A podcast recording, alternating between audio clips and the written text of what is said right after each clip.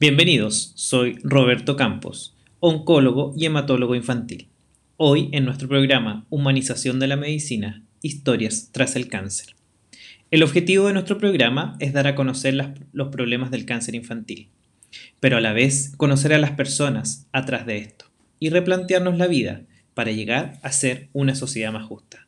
Bienvenidos a un nuevo episodio.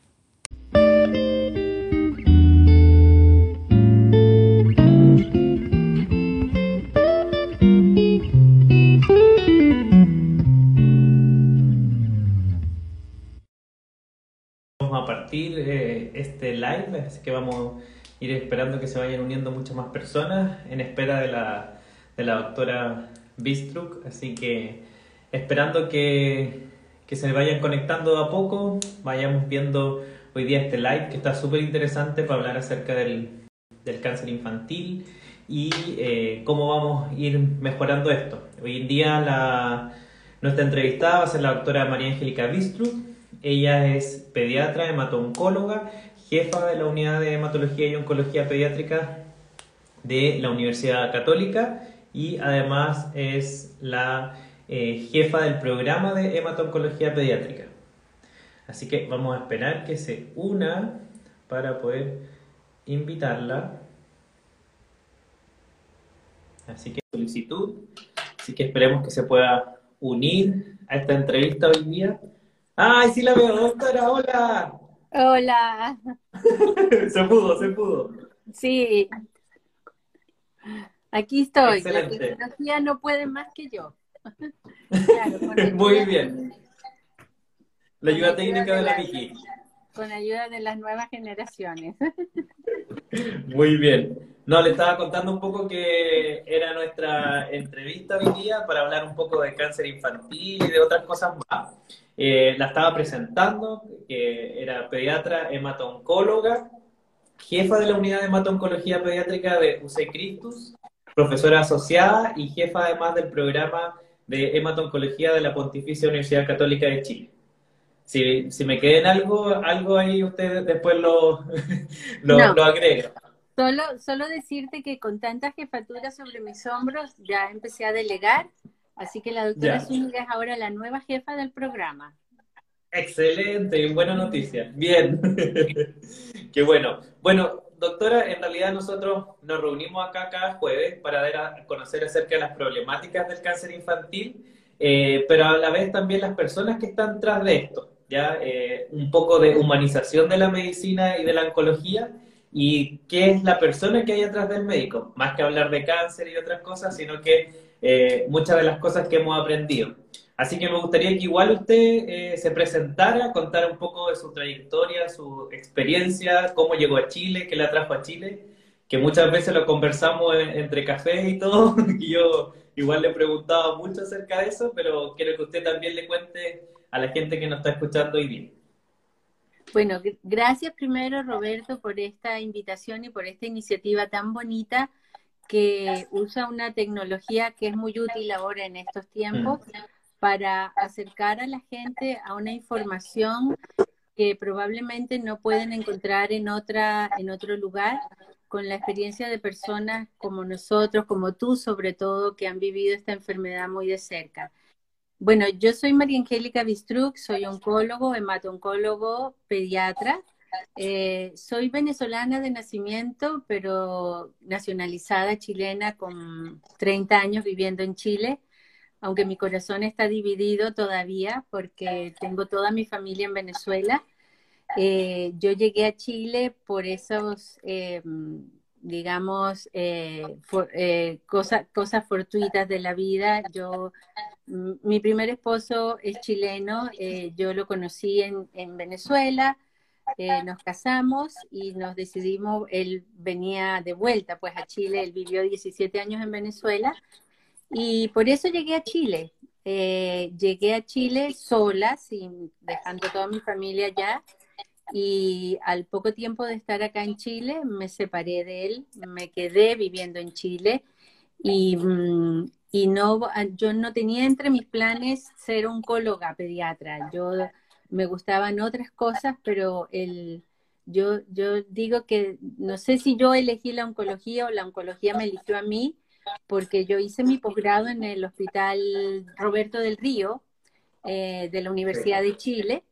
Y, cuando yo terminé mi beca de pediatría, eh, se, se creó un cargo en la unidad de oncología, necesitaban un pediatra. Y yo empecé a trabajar como pediatra ahí. Y estando ahí se dio la opción de hacer una beca. Y la verdad es que la, la oncología me eligió. Yo lo digo de verdad porque porque me, me subyugó, me encantó y me, y me dejó ahí atada y hasta el día de hoy con, con mucho gusto lo digo, es una especialidad que me encanta, que la volvería a hacer con, con todo lo que conlleva en cuanto a sacrificio, a vivir con las personas un poco los caminos duros y dolorosos de, de esta enfermedad, pero también a, a, a compartir sus alegrías, los logros, los éxitos, que son muchos, muchos. Mm. Así que, bueno, eh, por esas cosas de la vida eh, hice oncología pediátrica en el Roberto del Río, en la Universidad de Chile, y después fui invitada a participar en el programa de cáncer eh, de la Universidad Católica que lideraba el doctor Barriga en ese, tiempo. Así que Aquí estoy, tengo ya 22 años trabajando en la Católica, en la Universidad Católica. Excelente. Sí. Bueno, comentarles que la doctora Bistruc es una persona que yo igual admiro mucho, eh, que la quiero harto y que, que, la, que nos fuimos conociendo en, el último, en los últimos años y que parte también de toda la experiencia o de todas las cosas humanas que, que, tengo hoy en día, también la he sacado de la doctora, así que la doctora es un, un, gran ejemplo humano a seguir y que muchas de las cosas que he ido aprendiendo fuera de la parte técnica o médica vienen de la doctora Bistruc, así que es por eso que era súper importante que hoy día estuviera en esta entrevista y que, y que nos contara un poco también de, cómo, nos, cómo nos conocimos nosotros primera vez la doctora a lo mejor pueda contar que, que, yo estuve haciendo la beca ya y todo, pero cómo nos conocimos y cómo fue dándose la relación entre todo el equipo. Sí, bueno, tú llegaste a nosotros, Roberto llegó a nosotros, eh, eh, él preguntó, preguntó eh, a, becados nuestros que ya habían hecho la beca con nosotros, cómo era hacer la beca en, en el hospital y parece que le hablaron bien de nosotros porque nos entrevistamos, recuerdo perfectamente ese día, Roberto venía muy bien formado y debo decir que eso fue quizás su mejor carta de presentación, él venía con una experiencia muy bonita en unidad de cuidados intensivos, había estado fuera, en Estados Unidos estuviste, y, y, la verdad es que desde ese día eh, yo lo noté muy seguro de sí mismo, yo en ese momento era la jefa de la beca y dijimos entre todos, no, este chico tiene que formarse con nosotros. Nosotros sabíamos que Roberto después iba a trabajar en un hospital público, eh, o por lo menos esa era su devolución principal, eh, probablemente iba a hacer medicina privada también, pero nos pareció importante que él viera eh, otro horizonte de, la oncología, eh, donde se pueden hacer muchas cosas eh, cuando uno tiene la, a ver, a veces los recursos no nos no acompañan, es cierto, mm. pero uno no puede quedarse en el no puedo, ¿cierto? Uno siempre tiene que jugársela y siempre apuntar muy, más alto, porque eh, la idea es pues eh, que eso, que logremos tener una accesibilidad de tratamiento para todos los pacientes y pensamos que las generaciones nuevas tienen ese punch, ese entusiasmo para lograr cosas. Y yo creo que lo están haciendo, no creo, lo veo, que lo están haciendo. Sí, estamos logrando tratar de conectar también a través de nuevas plataformas, como decía usted, doctora, a través como de Instagram o de las redes, de también educar a la, a la familia, educar a los papás, a los pacientes, para que también ellos puedan tener las herramientas de, de cómo enfrentarse al, cáncer infantil. Y una de esas es una de las preguntas como cotidianas que, se, que yo igual le he respondido varias veces, pero quiero que usted la, que la conteste en realidad. ¿Qué, ¿Qué es el cáncer infantil y como cuáles son sus principales causas? Bueno, el cáncer es una enfermedad dramática, dramática mm. eh, para una familia, no solo para el niño que la sufre, es una enfermedad que tiene eh, en niños, eh, es una enfermedad rara, no es habitual en Chile. Se ven aproximadamente 500, 600 cánceres nuevos al año en todo Chile en niños menores de 15 años. Es una proliferación de células malignas que puede ocurrir en cualquier lugar del, del cuerpo eh, y que en, niños lo más frecuente que vemos es, el cáncer de la sangre, pues la leucemia. Es el cáncer que, más afecta a los niños, pero que tiene una particularidad que la hace distinta al cáncer de los adultos y es algo que nosotros siempre les decimos a la familia, porque la gente asocia mucho cáncer con muerte y porque muchos de los cánceres de adultos generalmente conllevan a la muerte, o sea, son cánceres muchas veces incurables, largos, tormentosos, pero en niños es distinto, o sea, los cánceres pediátricos tienen una, es verdad que son cánceres agresivos, pero tienen una alta tasa de curabilidad hoy en día eh, y los niños toleran muy bien esos tratamientos. Entonces, el primer mensaje que nosotros le damos a una familia cuando, cuando le decimos que su hijo tiene cáncer, que, que es un, un diagnóstico eh, tremendo, es, es, un terremoto en la vida de una familia, eh, ese mensaje va acompañado de una, de una esperanza y de, decirles que las enfermedades, eh, esas enfermedades son hoy en día la gran mayoría potencialmente curables con tratamientos que están al, al, al, acceso, o sea, que están a la mano de lo que hacemos habitualmente. Así es. Y, también muchas veces, doctora, que hacer que lo que planteamos y hablamos muchas veces entre cafés, comida y todo, es que hay que hacer un poco también medicina del siglo XXI y que, y que tenemos que dar el, paso más adelante. Y muchas veces también eh, enfocarnos que esto es algo súper positivo y de que sí tiene buena curación y que al final las cifras siguen siendo números y, a veces las estadísticas también se pueden equivocar y y nosotros no somos los últimos en decir la palabra. Mm, exactamente, eso, eso de las estadísticas, si, si uno se pone en el lugar de los papás, no, no sirve, o sea, tu hijo no es 70, no es 80%, tu hijo es todo o es nada. Al final las estadísticas nos sirven más a nosotros que a una familia que lo único que quiere es que su hijo viva y sobreviva y se cure. Y ahí es el 100%. Exacto. Doctora, otra de las preguntas, igual hay un buzón abajo de preguntas que si quien quiere ir haciendo alguna pregunta la vamos a contestar al final, pero que siempre aparece es que si el, cáncer es hereditario o existe un componente genético, si el papá lo tuvo, se puede traspasar a los niños o viceversa. Mira, justamente hoy acabo de atender a una familia con una historia muy dramática de, ellos haber tenido un niño con leucemia que falleció el mismo día que nació su segundo hijo. Y cuando a una familia le pasa eso, no pueden evitar sentir el temor de que la historia se repita en el hijo que acaba de nacer. Eh, el, cáncer en niños es una, es una enfermedad que en la gran mayoría de los casos, eh, eso lo sabemos nosotros muy bien, eh, es una enfermedad adquirida. No, es cierto que hay algunas alteraciones que se pueden, algunas, algunas condiciones que pueden predisponer a cáncer en los niños y que hay algunos cánceres que sí tienen un componente hereditario, como es el cáncer de la, de la retina de los, de los niños pequeños y algunos otros cánceres que pudieran tener alguna connotación hereditaria. Y hay condiciones en los niños que pueden predisponer algunos síndromes de malformaciones, algunas enfermedades genéticas que dentro de su predisposición está que esos pacientes tengan cáncer. Pero si pensamos es un porcentaje muy pequeño de los cánceres que nosotros vemos. El 90% de los cánceres que nos, toca, eh, con los que nos toca trabajar día a día, son enfermedades eh, que ocurrieron al azar, por mala suerte, por, porque, bueno, tocó, pasó eh, y, no hubo como alguna manera de predecirlas o de poder evitarlas.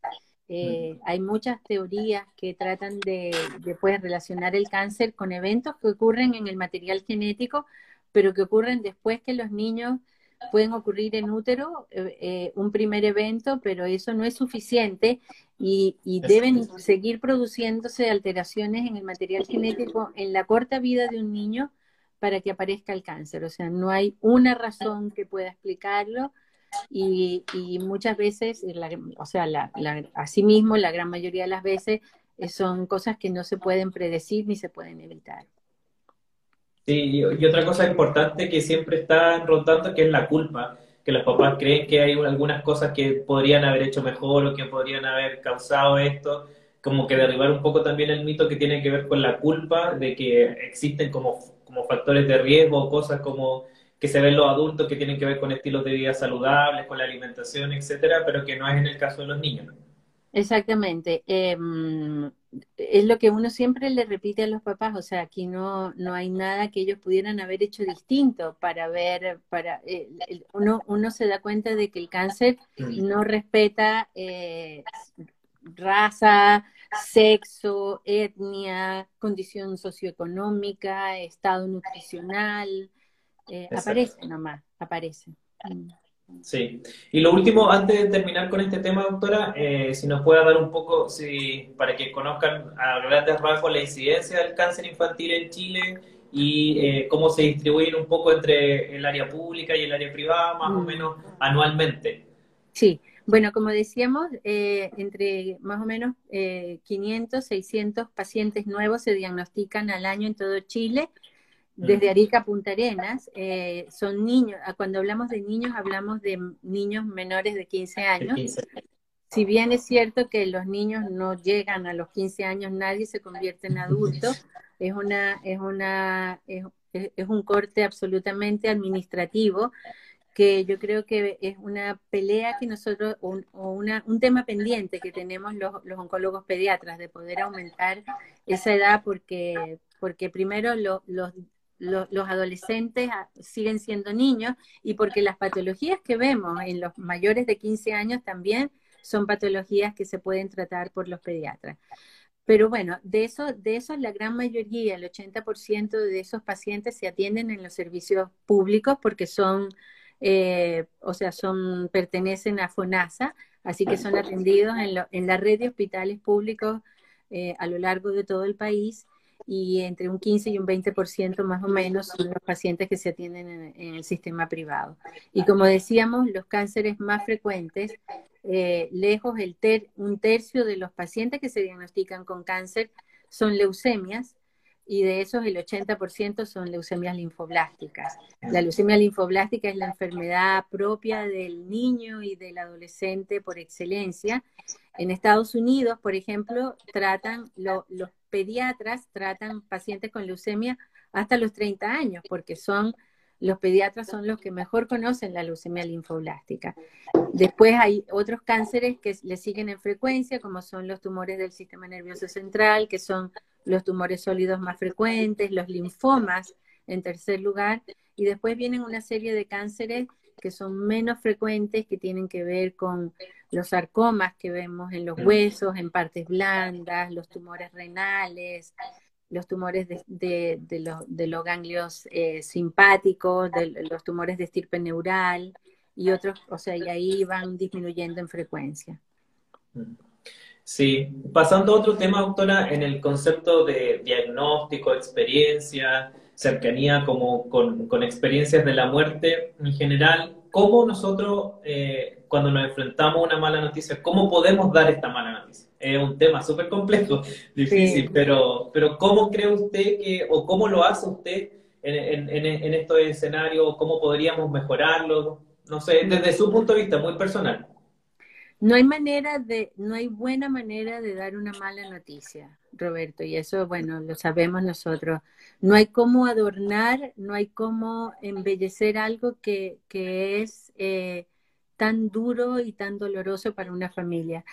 Y bueno, lo que uno aprende con el tiempo es que la mala noticia hay que darla eh, en un ambiente, eh, ojalá privado, donde la, la, madre o el padre pueda liberar su, su dolor de una manera íntima y decir lo menos posible, porque es tal el terremoto que ocurre en, en, la vida de una persona que nos ha pasado que cuando damos mucha información en ese momento, los padres no oyen nada. O sea, yo creo que es un momento que uno entiende como de intimidad, de dejarlos a ellos solos, de, de, de en cierta manera empezar a asimilar lo que esto significa. Pero creo que es muy importante cuando uno da una mala noticia y eso los, los pediatras, oncólogos, tenemos esa gran ventaja de que siempre podemos dar una esperanza. La, mm. la, siempre, siempre eh, son enfermedades potencialmente curables, en mayor o menor escala, pero siempre son enfermedades potencialmente curables. Entonces, yo creo que la mala noticia debe ir acompañada de la esperanza de un tratamiento, de una curación, de un volver a la vida que, ellos llevaban antes, aunque quizás no sea la misma. O sea, las familias cuando pasan por esta experiencia salen distintos. Muchas veces, contados por los mismos pacientes, salen mejor porque aprenden a valorar cosas que antes no valoraban. Entonces, pero bueno, siempre debe haber una esperanza después de la mala noticia, ¿no? Aunque a, veces las malas noticias van acompañadas por, por cosas que, que, quizás no hay, puede no haber esperanza, pero cuando uno hace el diagnóstico de un cáncer en un niño, siempre hay una esperanza. Exacto. Y en este punto de vista, eh, es siempre mejor con un equipo multidisciplinario, que existan más personas del equipo o, eh, o alguna persona en especial que tenga a lo mejor más nexo con la familia. ¿Cómo, cómo sabe usted de su experiencia cómo, cómo ha funcionado de, mejor manera? Mira, yo, yo, yo siento que cuando nos, nos apoyamos con alguien que pueda eh, ser como el receptor de después de preguntas y, y, recoger un poco a la familia y quedarse con ella haciendo una alguna alguna intervención siempre es mejor. Muchas veces no los tenemos. Nosotros nos apoyamos mucho con el equipo de salud mental. Nuestras psicólogas son excepcionales. A veces nos toca dar malas noticias en horarios en que ellas no están, eh, pero siempre eso lo, agradecen mucho los padres, ¿ah? de, de poder tener una persona que ellos vean no representada por el médico, y que sea como el nexo después para, para recoger todas las inquietudes, para para, para contener también ayuda. Parece que se quedó un poco ahí un poco pegada doctora, pero vamos, no sé si nos escucha ahora, así doctora, que se había quedado un poco frisada. Y en general, doctora, como después de, de, que nosotros damos malas noticias o damos un diagnóstico de cáncer, igual, obviamente, nuestros corazones también se resienten siempre. Entonces, ¿cómo nosotros como personas en general o como médicos, como equipo tratante, podemos como construirnos a partir de estas heridas que, van quedando cada vez que, tenemos una familia, un paciente nuevo? O, desde su punto de vista, ¿cómo lo hace usted en general? Mm. Eh, yo creo que hay un aprendizaje y hay una experiencia que, que hay que vivirla, sobre todo cuando uno es joven como tú eh, uno, uno se lleva mucho, o sea, siempre te llevas mucho todos estos, estos dolores para la casa, uno no entiende, uno se revela también como médico, eh, se cuestiona muchas cosas, pero con el tiempo uno, uno como médico, que no, no es, hablo muy desde, desde, desde la mirada nuestra, porque es imposible dimensionar todo lo que le pasa a una familia, pero uno como médico aprende a aceptar, aceptar muchas cosas que, antes se revelaba y aprende a entender que uno está al borde de un precipicio y, uno no puede eh, caerse al precipicio con los pacientes, eh, sino que tiene que estar ahí para ayudarlos a salir a ellos. Y eso me lo dijo una vez una mamá de una pacientita muy querida que falleció y con la cual yo tuve una, amistad muy linda. Y, ella me, enseñó eso, me decía, tú estás para ayudarnos a salir, no para, no para caerte con nosotros. Y, fue cierto, porque yo, o sea, como nos pasa a todos, uno, uno eh, llora, uno, uno se remece y después uno aprende que puede hacerlo, pero siempre desde, desde estar uno con la fuerza suficiente para sacarlos. Mm. Como una ayuda, claro, desde, una, desde, su, desde nuestra propia vereda, un poco tratando de ayudar de eso. Que igual bonito el mensaje, doctora, que, que entrega y que ejemplifica porque tratamos, o sea, yo desde mi punto de vista de, ir haciendo esto todos los días un poco más humanos también y de, de, poder también comprometernos un poco más con los pacientes y de generar también alianzas, que son alianzas que van quedando al final de por vida porque nuestros pacientes no son pacientes transitorios, sino que tenemos mucho tiempo y que se van viendo diferentes cambios eh, en las familias y todo y que el proceso también lo vivimos de esa manera. sí. Pasando a otro tema, doctora, más desde el ámbito como personal o social, ¿Cómo, ¿Cuál cree usted que han sido como sus grandes logros, eh, tanto desde el punto de vista personal como también profesional? Bueno, yo creo que uno de los grandes logros fue poder hacerme una, poder hacer de Chile mi país. Eh, Chile no es un país fácil, o no lo era cuando yo, cuando yo llegué hace 30 años. Era un país muy difícil. Eh, sobre todo para los extranjeros. Chile siempre ha sido un país muy celoso de sus profesionales. Y yo, yo no, no lo veo, ahora no lo veo como algo malo, lo veo como algo eh, bueno, pero, pero en cierta manera también eh, cuesta para un profesional extranjero que sea bueno mm. hacerse un, un, lugar por estos prejuicios que han ido cambiando, Roberto, mucho. Yo, mm. yo siento, yo que he vivido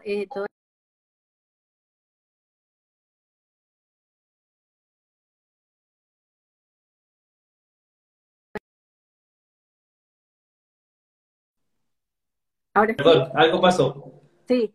Ahora sí. Eh, yo he vivido la transición de un Chile que venía de, de 17 años muy, muy oscuros, muy eh, donde, donde todo parece que se detuvo, donde pasaron muchas cosas muy tristes, eh, un país muy dividido. siento que, que, el país ha evolucionado mucho. yo lo veo como, como extranjera cuando llegué acá creo que es, verdad que, sigue siendo un país dividido, lamentablemente, pero siento que ha habido una apertura con, los extranjeros que hemos llegado a hacer, de Chile un país mejor, a, aportar un granito de arena con, nuestro, con, nuestros conocimientos. Siento que ha llegado gente muy buena eh, de distintas latitudes y creo que poder eh, estar donde estoy ha sido un logro profesional del cual me siento muy contenta. Yo soy chilena, ya lo puedo decir con todo, porque mi corazón está completamente dividido y lo sé cuando juega Chile contra Venezuela. Es un drama enorme. Aunque siempre gana Chile, las últimas veces no ha sido así, pero, pero siento que mi corazón sigue dividido, pero me siento muy contenta de estar en Chile y creo que ese ha sido mi mayor logro, eh, tanto personal como profesional, ¿ah? em, haber eh, podido liderar un grupo de becados desde hace más de 10 años de formar jóvenes como ustedes, como tú, como, como Pablo, Gonzalo, Carolina, la Noe que trabaja con nosotros.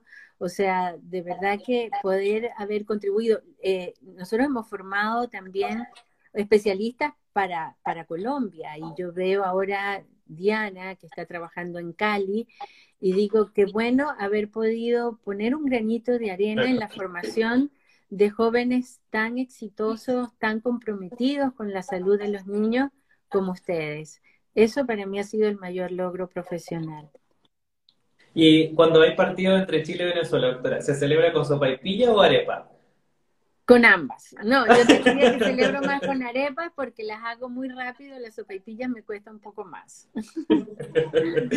Doctora, y en el mismo ámbito, cuando usted llegó a Chile, ¿cómo, cómo fue incorporarse al área del hospital? ¿Cómo dónde partió más o menos? Si puede hacernos así como un resumen. Bueno, yo, ay, mi llegada a Chile fue un poco aparatosa, Roberto, porque yo venía de haber hecho dos años de mi beca de pediatría en Venezuela y el que era mi suegro en ese momento, que era un médico chileno, me recomendó a hacer terminar mi beca de pediatría en Chile, o sea, yo tenía que ser, tenía que tener mi título de pediatra chileno de una vez. Y yo me vine con dos años de beca de pediatría hechos allá en Venezuela y cuando llegué acá, en un país que estaba saliendo de una, de una dictadura, con, un cambio todavía, con, una sociedad eh, muy tensa, ¿no? Donde se mezclaban los que venían retornados. Yo tengo que decir que la familia de mi primer esposo fueron exiliados de la dictadura, entonces había una situación muy, muy tensa. Yo venía dispuesta a hacer un año de beca y, graduarme, y no fue así. O sea, tuve la, la, Universidad de Chile, yo no, no tenía ningún antecedente de nada similar. Querían que yo hiciera una capacitación en pediatría y yo lo único que pedía era, por favor, déjenme demostrar, aunque sea lo que sé, y, lo que no sé, yo estoy dispuesta a hacerlo, pero denme la oportunidad.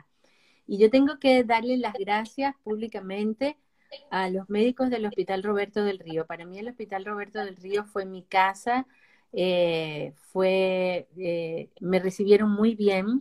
Yo eh, me pusieron a prueba, pero era lo que yo quería yo hice tres, tres meses en, la, en neonatología. Yo pensé que yo iba a ser neonatólogo, porque yo venía de una escuela, de, de, una, de, una, de un hospital donde la, las enfermeras no eran universitarias, así que nosotros teníamos que tomar exámenes, teníamos que intubar a los pacientes, bueno, eso lo hacíamos siempre, pero teníamos que tomar exámenes, poner vías.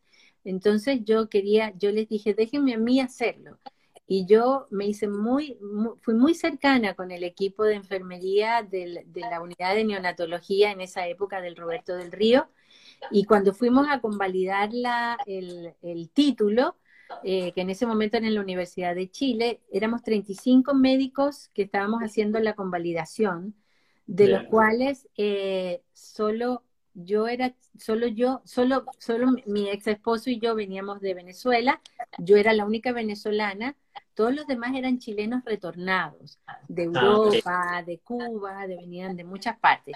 Dimos examen 35 personas y pasamos 5, 5. Entre esos, mi ex esposo y yo, y ahí ya esa fue mi mayor carta de presentación para volver al Roberto del Río y ahí el jefe de la de, pediatría me dijo, déjame ver lo que tú hiciste en Venezuela. Yo venía de una muy buena universidad, que es la Universidad Central de Venezuela. Así que me convalidaron gran parte de lo que yo traía hecho y yo solo hice dos años más de pediatría y tuve mi título de pediatra chileno como tanto quería. Así que Excelente. Así fue la, llegada. sí, muchos logros. O sea, eso igual yo creo que uno le va abriendo paso y cosas de que uno va formando también su personalidad y de cómo la vida se encarga de llevarlo por diferentes caminos. ¿Y cómo parte de eso, doctora, de, su personalidad y, de, todo como usted es, eh, cree que aporta desde la parte personal a lo profesional en el día a día con sus pacientes? Mm, si lo pudiera describir como... Sí, mira, yo eh, no, sé si el hecho de venir de un país cálido, tropical, eh, nos, en cierta manera nos da, nos moldea un poco la manera de ser. Eh, en Venezuela la gente es muy abierta, muy, el, chileno tiende a ser un poco más retraído, más tímido. Nosotros somos más explosivos, más extrovertidos llamamos a todo el mundo por su nombre, tuteamos a todo el mundo. Y yo creo que, eso eh, ha sido, eh, siempre fue como muy agradecido por los pacientes, ¿ah? porque yo me, yo, no solo por los pacientes, sino por la gente que trabaja conmigo, yo trato de, aprenderme los nombres de todos, de, de, llamar a las personas por su nombre. Y eso la gente, yo me acuerdo que cuando yo empecé a hacer consulta, se extrañaban de que yo le, de que yo los llamara por su nombre porque lo sentían raro, distinto. Y yo creo que eso ha sido, eso ha sido muy cercano, ha sido, eh, humaniza mucho nuestra profesión. Saber que la mamá de, de la Isi es la Ale, o la mamá de fulanito, o el papá. Eh, a veces cuesta un poco, pero pero gracias, no sé si, si es mi país, el país que me, que me vio nacer, me dio esa facilidad. Eh, para mí ha sido muy fácil eh, conocer a las familias un poco más, eh, conocer, tratar de identificar cuáles son sus problemas. Yo creo que no, e, e, es, muy, es muy difícil no involucrarse con, las familias que nosotros vemos eh, y en cierta manera conocer su realidad y, tratar de, adaptarnos un poco también a eso, porque cada familia es distinta. Nosotros no vemos enfermedades, vemos niños con familia, con situaciones, con circunstancias, y yo creo que uno va aprendiendo a, eso, pues a, a tratar de, de, que el niño no tiene una leucemia. Este es un niño que tiene además esta familia, que tiene esto, que tiene eh, que tiene estos padres, que tiene esta situación. Exactamente. Eh, eh, es no verlo como, no son enfermedades, sino que son enfermos y dentro de los enfermos también que son personas. Así que eso es un tremendo mensaje, yo creo que ha acabado hoy día, doctora, y que, que, que, estamos en esta cruzada un poco más humana o humanitaria de la medicina, que yo creo que es un importante cambio para como cambio de paradigma de sociedad de que, que, tenemos que también hacer ese cambio de switch porque estamos acostumbrados a muchas otras cosas que, que en el tiempo no hemos acostumbrado, pero que hemos normalizado, pero que tampoco están bien. Yo, yo siento, y, y, también es otra cosa, yo soy muy, nosotros en Venezuela somos muy de contacto, muy de tocar a las personas. Yo, para mí ha sido un drama la pandemia de no poder tocar, a, no, no poder darle un abrazo a, un padre o contenerlo cuando una madre se desarma y llora, no poder tocarlos. O sea, eso eh, para mí ha sido eh, quizás una de las cosas más difíciles de sobrellevar en la pandemia, tener que estar sentada, enmascarada, hablando con una mamá que no le puedo ni siquiera ver la cara para decirle que su hijo tiene esta enfermedad y la mamá desarmarse. A veces hemos roto los protocolos porque porque cuando tú estás en una situación así, los protocolos se rompen. Y bueno, después decimos ya estamos vacunados, no va a pasar nada. Pero, pero ha sido lo más difícil de llevar en la pandemia, porque yo soy muy de contacto. Nosotros eh, somos muy de, de, contactar, de, de, poner una mano, de sentir el contacto físico con, con la persona con la que estás hablando, es muy importante. Sí, y en ese mismo aspecto, doctora, ¿cuál cree que es nuestra misión social como oncólogos infantiles para, para un Chile del siglo XXI? No sé, ¿cuál es nuestra mm. misión social, humana, profesional, como usted mm. quiera llamarla? A ver, sí, ¿cuál es su pensamiento en esto? Yo, yo como, como, como extranjera que fui en un momento, yo ahora no me siento extranjera, siempre he tenido a Chile como un o siempre tuve a Chile como un país maravilloso, o sea, un paraíso. Yo no sé si, si yo vengo de un país muy terrible donde la situación de inequidad es tremenda. Eh, sí hay inequidad en la, en la sociedad chilena como en, como en otras, como en cualquier otra sociedad. Es, muy difícil una sociedad perfecta, tendríamos que compararnos con Europa. Pero yo, yo siento, o sea, el sueño de por lo menos mío y de mucha gente que trabajamos en esto, es que todos los niños con cáncer tengan acceso a, las mismas oportunidades, eh, tengan acceso a, tratamientos eh, que son reconocidos, pues, eh, efectivos. Ese es el sueño, que todos tengan el mismo acceso, que tengan las mismas oportunidades que si a este niño hay que hacerle esto y a este que tiene algo similar, si se le ofrecía a este, también se lo voy a ofrecer a este, al otro. Entonces, eh, eso, yo, yo siento que, que hay una apertura en ese sentido con lo que está pasando hoy en día, con que nosotros abrimos, siempre hemos tenido las puertas abiertas para que niños del sistema público se vengan a tratar con nosotros. Eh, obviamente que los costos eran, eran un tema, eh, finalmente eh, hubo una, un acercamiento entre, entre las unidades de trasplante públicas y privadas y creo que eso ha sido un logro y ver que, que, un niño que podía no tener acceso porque no porque no tuviera los medios que el sistema público los tiene pero no dan abasto eh, poder hacerlo ahora eso sería ideal para hacerlo, ojalá hubiera sido siempre, ojalá hubiera sido hace mucho tiempo, pero no fue así, pero lo es ahora. Y yo creo que esa, esa oportunidad que se le está abriendo a niños que antes no tenían posibilidad porque no había cama, porque no había espacio, nosotros estamos tratando junto con, las unidades de los servicios privados que hacen, por ejemplo, trasplantes, de que esos niños puedan tratarse con el tratamiento que deben recibir en, el momento oportuno. Todavía estamos al debe, ¿ah? todavía estamos al debe, nos gustaría tener una unidad más grande, tener más camas, tener más médicos. Los oncólogos somos una, somos una especialidad que no, no, no, no atrae mucho a los pediatras.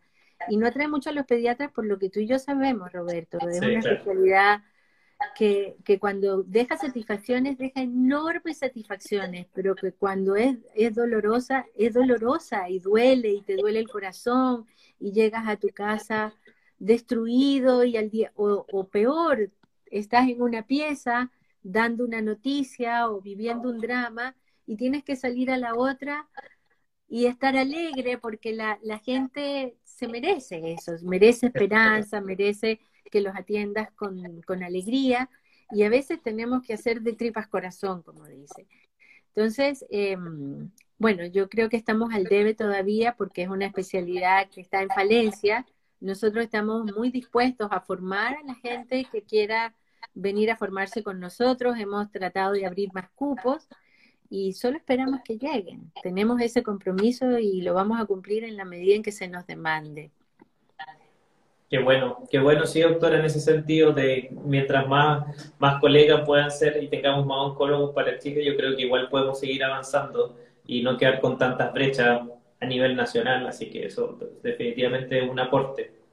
Y desde el punto de vista, doctora, de, con la comunidad extranjera, ¿cómo nosotros podemos aportar en general como médicos, como sociedad? ¿Cuál cree que ha sido este cambio de apertura que usted decía que desde que usted llegó ahora cree que hay un cambio, pero hoy en día, ¿cuál, cuál es su opinión respecto a eso? Mm, mira, yo siento todavía, o sea, siento que ha habido una apertura, pero todavía eh, Chile sigue siendo un país que su historia eh, de haber sido un país tan apartado geográficamente, con, con, tantos años que vivió Chile aislado del mundo por, por los años de dictadura, em, creo que eso todavía pasa la cuenta un poco. ¿ah? Cuesta eh, aceptar una sociedad eh, que sea tan distinta, o sea, una sociedad donde todos tienen cabida, todos, tanto los extranjeros, que vienen a aportar muchísimo. No solo lo digo por la comunidad venezolana, tenemos eh, comunidades migrantes muy importantes que hacen trabajos muy necesarios, muy necesarios. Eh, y, es un tema social que además eh, tiene la particularidad de que ha sido muy rápido, que ha sido en muy poco tiempo Chile se ha, visto pues con una población migrante muy grande que no alcanza a atender sus necesidades. Entonces, además, además, migrantes que entran en forma ilegal, que eso siempre es muy doloroso. Yo lo veo con, mucha tristeza porque yo sé los padecimientos que sufren, los, por ejemplo, los venezolanos, los colombianos ahora con la situación social eh, y gente que entra desesperada buscando un mejor vivir y, se tienen que devolver al, al infierno prácticamente. A, mí me, produce mucho malestar eso, pero, pero entiendo que para un país recibir una migración tan grande en tan poco tiempo eh, no es fácil de manejar. Yo, yo creo que ojalá se puedan abrir oportunidades. No, tengo la respuesta, Roberto. Eh, yo eh, creo que ha, ha habido una apertura esto de que los, por ejemplo, los niños tengan acceso a, los niños migrantes tienen acceso a las campañas de vacunación en Chile, eh, lo encuentro maravilloso. O sea, que Chile haya vacunado a la población migrante como vacunó a los chilenos, son detalles que yo como extranjera, que fui, porque ya de nuevo soy chilena, mitad y mitad, lo, lo valoro muchísimo, muchísimo.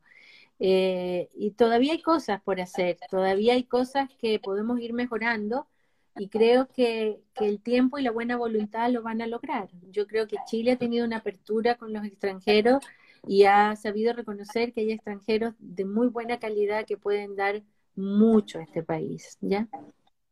Exacto, qué buen, qué buen mensaje, doctora. Antes de, porque vamos a ir terminando, estas son pequeñas cápsulas de 45 minutos, eh, hay, hay una pregunta, eh, a ver si la doctora ahí la puede responder, dice, si mi hijo tiene un trastorno de coagulación, ¿es probable que haga una leucemia?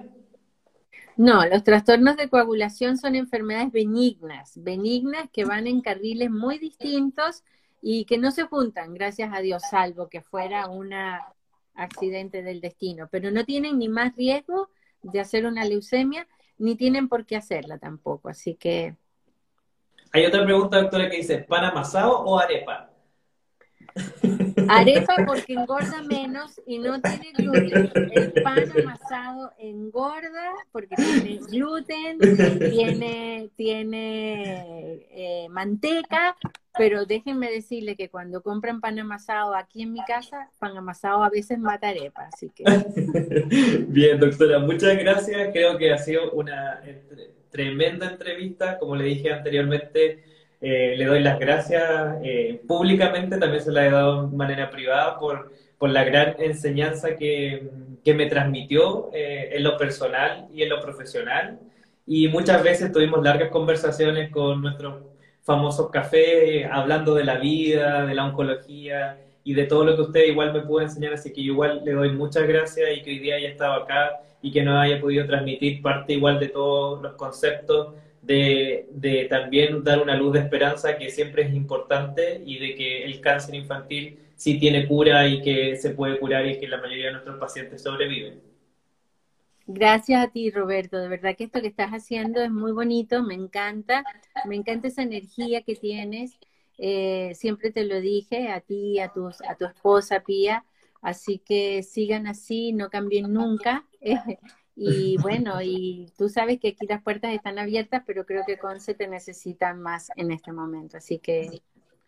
Vamos a hablar después en el futuro. Así que mucho cariño. Gracias, doctora. Eh, que tenga una buena tarde. Así que gracias, a todos los que nos vieron. Gracias a todos también, porque veo, veo, veo, veo.